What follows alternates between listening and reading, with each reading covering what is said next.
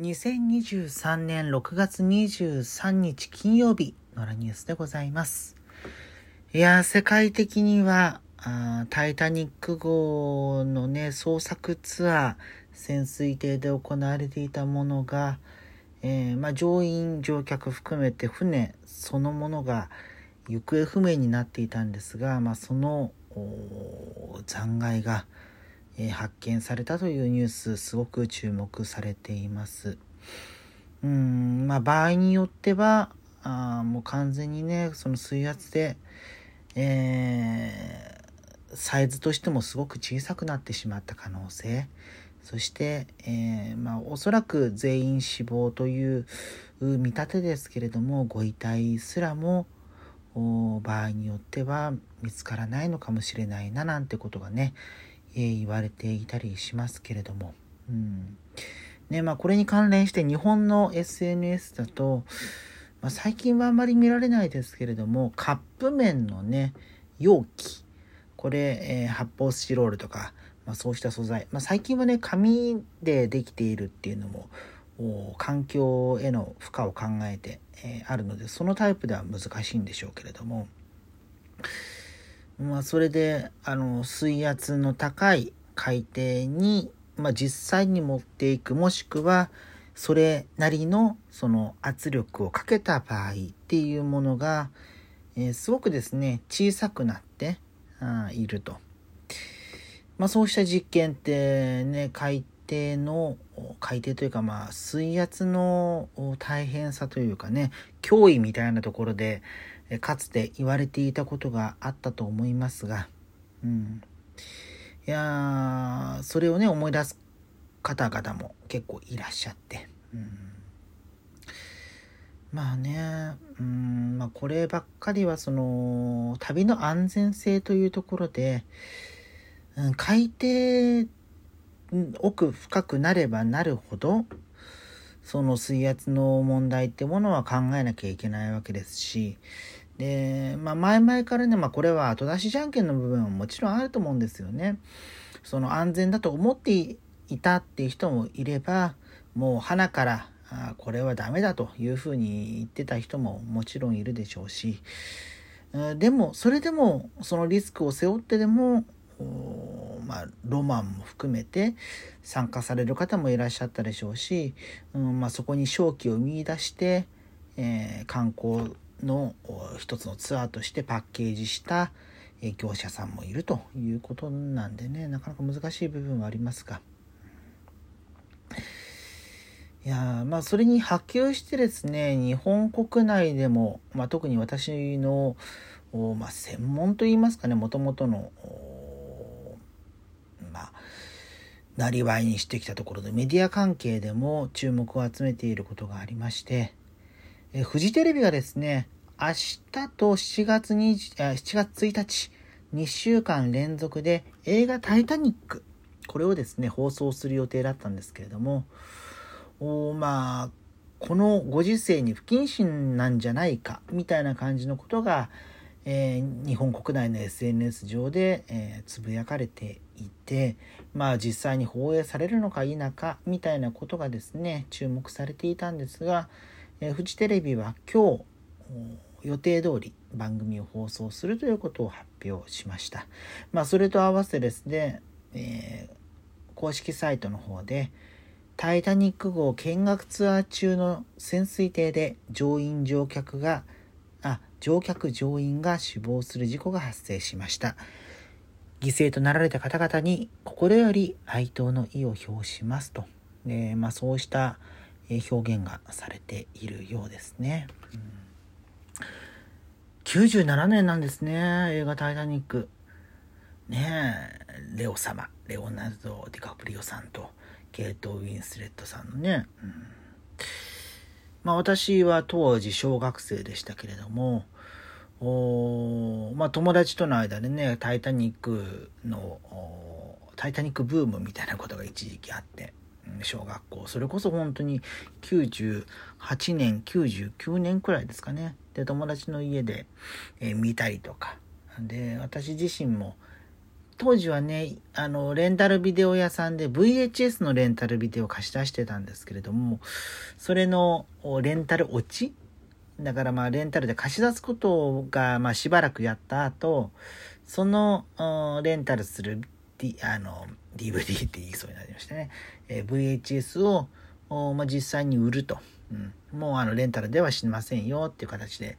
えー、レンタルビデオ店の前で売るってワゴンセール的な感じでね。あそれで2巻セットのタイタニックを買ったのが、だから、まあそこからね、2、3年後なんでしょうね。2000年前後。うんまあ、今思うとね、まあ、それだけ話題作だったので、えー、そもそも供給量としてもね、えー、レンタルのビデオが供給されていたんだろうなっていうのが思いますしそのレンタルビデオ店まあそのレンタルビデオ店自体ももうそのお店は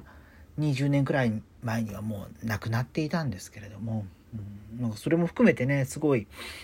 うん、懐かしいなと思ったりはするんですが。今はねもうストリーミングの時代ネトフリとかアマプラとか、まあ、そういうものをアマアマプラですよね、えー、とかね、えー、見ているともうあの在庫とか気にしなくていいですもんね。うん、人気のコンテンツは、まあ、図書館とかと同じイメージですよね。うんまあ、レンタルビデオ屋さんの紹介で図書館を例に出すっていうのはなんか逆な部分もある気はしますけれどもでもねなんか時代を考えるともしかしたらレンタルビデオ屋さんよりも図書館の方が親しみのある若い世代の方もいらっしゃるのかななんて思ったりしますけれども。うん、なんていうことがあ当時の思い出も含めて同時に、えー、脳裏をよぎったりしますね。うんまあね、まあ私個人の考えからすると、うーん、もちろんその今回犠牲になられた方々のご冥福はお祈りするわけですけれども、それを、まあまあ、もともとね、この、えー、組まれていた、えー、映画の放映、放映というか、まあドラマでね、放送されると。ドラマでっていうかテレビでね、を支えると。まあそういうところに絡めるのはさすがにちょっとやりすぎなんじゃないかなというのは思ったりしますね。うん。やはりあのこれは何でしょうねその作品そのものが何か、えー、うん、引き金を引くものであったらまた違うんでしょうけれどもっていうね。うん、だから、まあ、この間ね、あのー永山絢斗容疑者が、え逮捕されて、えー、まあ、学年としては私と同い年なんですよね。うん、なんですけど、まあ、それで、まあ、ここ数年ずっと議論になっていた、えー、作品に罪があるのかみたいな議論のもとお、まあ、今回、えー、間近にですね公開される予定だった作品がどうなるかっていうのが結構注目を集めていたんですけれども、まあ、結果的には、うん、あの放映されるような方向性でね話が進んでいて、えー、ま、個人的にはちょっと一安心みたいな部分があるんですよね。うん、っていうのはあれはいつ頃ピエール滝さんが逮捕された頃からその作品に罪があるのか論みたいなのがすごく注目されるようになってきた記憶がありまして。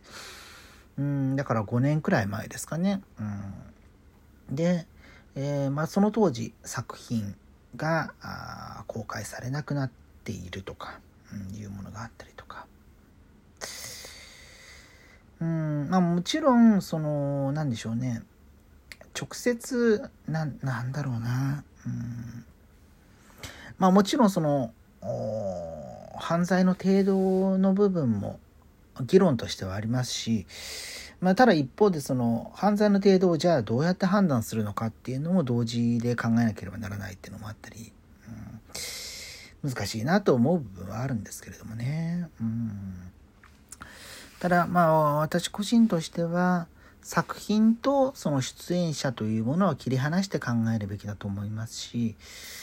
あとその何か起きた事故とそれをイコールにするということがどこまで、えー、適切かというのはやっぱりケースバイケースで考える必要があるかなというふうに思ったりしますよね。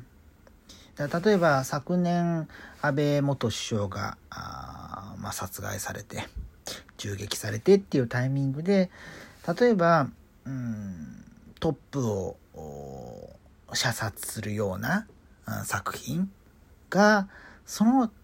例えばその日の夜にそれを報じるっていうのは報じるじゃないそのプロプログラムというかそのコンテンツをそのまんま流すっていうのは場合によっては配慮が必要かなって思ったりはします。というのもやはりあの安倍さんのあの時の場合はもう朝から晩まで歌えた時の様子が、えー、それぞれの番組で放映されていましたしそれで余計トラウマが身についている。だからもともとその自分から見ようと思っていなくても自然と刷り込まれてしまっているような映像っていうのが、えー、あったからこそそうしたものをフィクションであれ再現するというのはいかがなものかっていうのはまあ分からなくもない。まあただ一方で個人的な考えとしたらなんであそこまで繰り返し繰り返し人にトラウマを与えかねないような内容を見せる必要があったのかっていうのは、うん、それはそれで考える部分があって、まあ、私はあのメディアの判断っていうのは間違ってるなと思いますし、まあ、先日あの岸田首相が遊説先で、えー、爆発物がえ投げ込まれたというのもありましたけれども、その時にその反省が本当に生かされていたのかっていうのはしっかり検証すべきだなというふうに感じたりはします。なので、あのメディアを擁護するというわけではないんですけれども、